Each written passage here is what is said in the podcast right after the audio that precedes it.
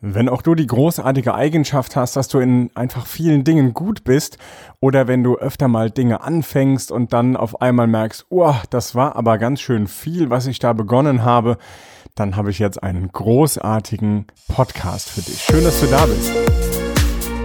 Der Podcast für gute Verbesserung mit Raphael Stenzhorn. Besser werden, privat und im Business. In diesem Podcast möchte ich dir ein ganz, ganz wertvolles Tool vorstellen, das mir dabei geholfen hat, mich besser zu organisieren und effizienter mit meiner Zeit umzugehen. Denn ich erwische mich immer wieder, dass ich merke, wow, ich habe so viele To-Dos gerade, ich habe so viele Dinge, die ich gleichzeitig zu tun hätte oder die ich in Zukunft immer wieder tun muss. Und ich merke dann auch, da sind Dinge dabei, die will ich eigentlich viel, viel weniger tun oder am liebsten gar nicht mehr.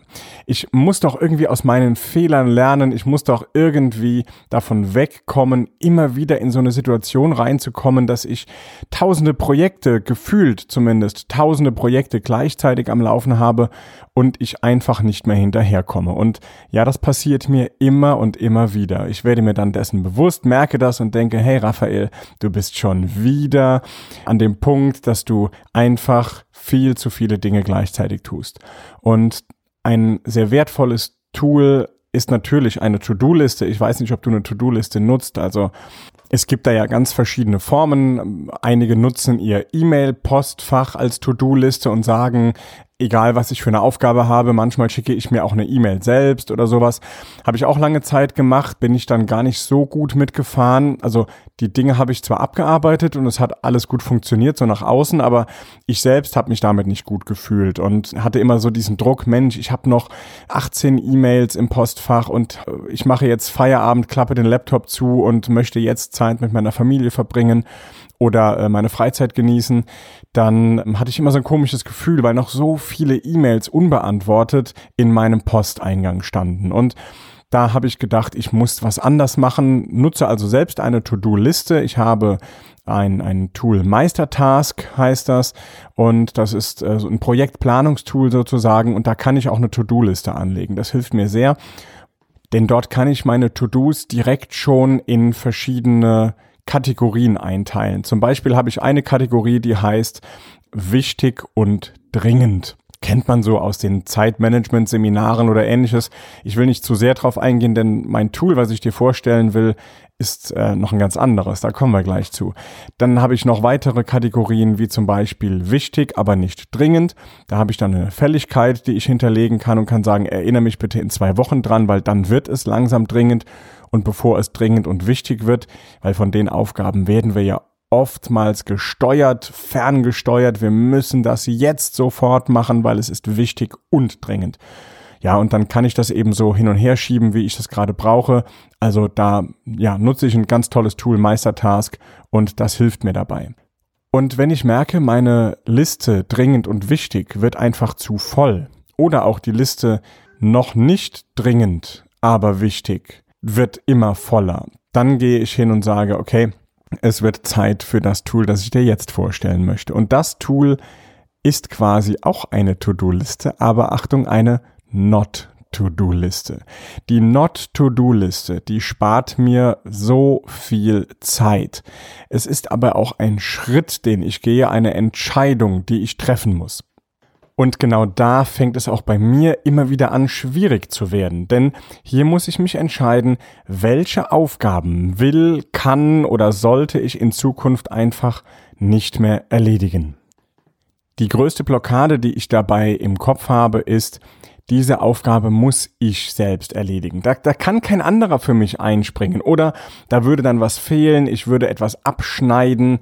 Das geht ja nicht, das kann ich nicht tun wenn ich mir sicher bin, dass diese Aufgabe mehr Zeit kostet, als sie mir bringt oder äh, dass der Nutzen nicht groß genug für mich ist, dann muss ich mich davon trennen. Und diese Entscheidung tut manchmal weh. Das ist ein Schritt, den ich gehe. Und genau deshalb habe ich so eine kleine Not-to-Do-Liste, in meiner To-Do-Liste. Das heißt, ich habe ein eigenes Feld, in das ich reinschreibe, eine Aufgabe, die mir eigentlich gerade viel Zeit kostet und den Nutzen nicht bringt, die schreibe ich dann erstmal da rein. Und ich kann dann, muss ja nicht sofort entscheiden, ich kann dann später noch entscheiden, will ich da mich wirklich von dieser Aufgabe trennen oder, oder äh, behalte ich die doch irgendwie für mich bei. Ich kann also nochmal Plus und Minus für mich abwägen und kann dann eine endgültige Entscheidung treffen. Aber wichtig ist, dass ich mir im Alltag, dann, wenn ich mitten in diesen Aufgaben stecke, dass ich mir dann bewusst mache, hey, da ist wieder so eine Aufgabe, die eigentlich auf meine Not-to-Do-Liste gehört. Dann schreibe ich die schon mal drauf und kann dann eine Entscheidung treffen. Ja, von der Aufgabe trenne ich mich jetzt. Und dann mache ich mir Gedanken, an wen könnte ich das vielleicht weiter delegieren? Sind es eigene Mitarbeiter? Sind es vielleicht sogar externe Unternehmen? Denn es gibt so viele großartige Dienstleister, die für mich Dinge erledigen können, wie zum Beispiel Grafiken erstellen, die für mich Webseiten bauen können, umbauen können, die für mich meine Visitenkarten gestalten und drucken können, die für mich die ein oder andere Kleinigkeit oder auch Großigkeit übernehmen können. Und ich habe es aus dem Kopf, ich trage noch die Verantwortung dafür, kann es kontrollieren, kann das managen, aber mehr habe ich dann damit nicht zu tun. Ich bin nicht mehr operativ an dieser Aufgabe mit Zeit gebunden. Und das ist der wichtige Schritt. Diese Not-to-Do-Liste spart mir wirklich Zeit, die spart mir vor allem aber auch Nerven. Denn wenn ich abends aus dem Büro rausgehe oder manchmal nachts oder manchmal auch morgens, weil ich liebe die Freiheit einfach, ich will dann mal Feierabend machen können. Ein komisches Wort, das sage ich so selten. Ich will dann mich auf andere Dinge konzentrieren, egal wie du es nennst, Work-Life-Balance oder mit der, mit der Familie Zeit verbringen, dein Hobby, deinem Hobby nachgehen, äh, mit dem du kein Geld verdienst, was auch immer. Wenn ich damit Zeit verbringen möchte und ich klappe jetzt den Laptop einfach nicht zu oder ich kann mich von meinem Telefon, von meinem Smartphone nicht lösen, weil da sind noch so viele Dinge, die ich einfach machen muss ja, dann äh, geht diese Balance flöten, dann wird's einfach schwierig. Dann, dann ist man in einem, in einem Hamsterrad drin, in einem Modus drin, der einfach wenig Spaß macht. Und deswegen denk über eine Not-to-Do-Liste nach. Schreib doch mal für dich auf, welche drei Punkte wären doch die Punkte, von denen ich mich am liebsten irgendwie trennen würde. Egal, ob du angestellt bist oder ob du Unternehmer bist, ob du Führungskraft bist. Jeder kann eine Not-to-Do-Liste erstellen und es zumindest mal aufschreiben. Sprich mit deinem, mit deiner Führungskraft darüber. Sprich mit deinem Vorgesetzten oder mit deinem Chef, mit, mit deiner, äh, mit dem Unternehmer darüber. Was könnte man denn vielleicht optimieren? Vielleicht profitiert ja sogar die ganze Firma davon. Vielleicht haben ja auch mehrere Menschen bei dir im Betrieb genau das, dasselbe Problem und die ganze Firma kann davon profitieren.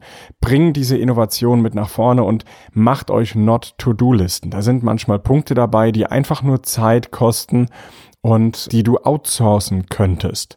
Ich habe früher meine Steuererklärung selbst gemacht als ich gerade frisch gegründet habe. Ich war 18 Jahre alt oder 19 Jahre alt, mit 18 gegründet, mit 19 die erste Steuererklärung, die ich abgeben sollte. Du kannst dir nicht vorstellen, wie die ausgesehen hat. Ich bin dann aufs Finanzamt gefahren, weil die mich angerufen haben und haben gesagt, Herr Stenzon, was wollen Sie von uns? Was ist das? Und dann bin ich da hingefahren, wir haben dort Kaffee getrunken und wir haben diese Steuererklärung auf Vordermann gebracht. Das hat mich mindestens zwei Arbeitstage gekostet an Nacharbeit was mich das an Zeit gekostet hat, das überhaupt zu erstellen. Das ist unvorstellbar. Du kannst dir nicht vorstellen, wie, wie die Wohnung ausgesehen hat. Das habe ich zu Hause noch alles gemacht, überall die Quittungen verteilt und das und dies zusammengesucht und das hat tagelang gekostet und ich konnte mich nicht auf die wesentlichen Dinge konzentrieren, wie zum Beispiel neue Kunden akquirieren, neue Märkte erschließen und das Unternehmen zu führen. Da hatte ich gar keinen Kopf für, weil ich in einer dringenden und wichtigen Aufgabe gefangen war, die eigentlich andere für mich übernehmen können. Denn hätte ich ein System gehabt, das ich an den Steuerberater weitergebe, dann hätte ich ein paar Mark 50 dafür bezahlt und dann wäre aber diese Aufgabe erledigt gewesen und ich hätte gewinnbringendere Aufgaben erfüllen können, die meinem Unternehmen mehr gebracht hätten.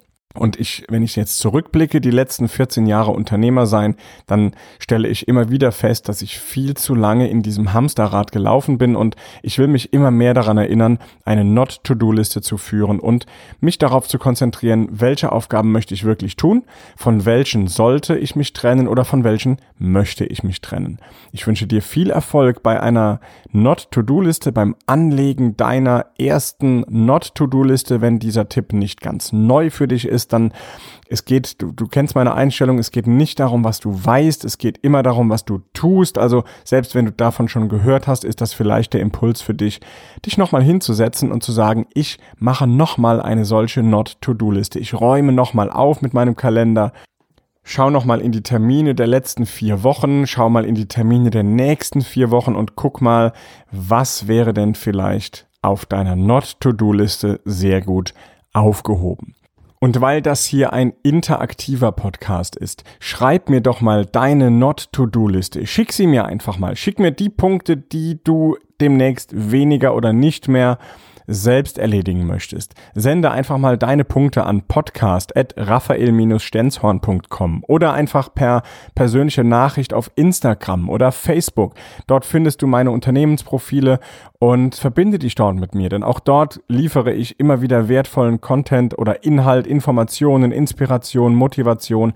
Das alles gibt's auch bei Instagram und natürlich auch bei Facebook. Also wenn wir uns dort noch nicht kennen, dann verbinde dich dort mit mir, schick mir dort Nachrichten, stell mir deine Fragen und abonniere unbedingt diesen Podcast. Schick diese Folge vielleicht einfach mal weiter an Menschen, von denen du sagst, Mensch, ich will dir was Gutes tun. Guck mal, dass auch du eine Not-to-Do-Liste für dich erstellst, damit du mal wieder mehr Freizeit genießen kannst, damit du mal wieder mehr Luft hast zum Atmen, wenn du deine Aufgaben hier erfüllst.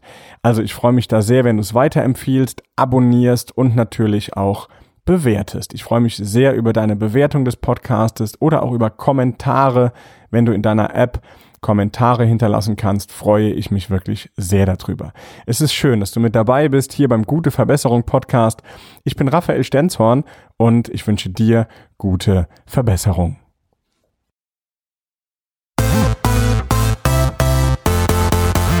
Der Gute Verbesserung Podcast mit Raphael Stenzhorn. Besser werden privat und im Business.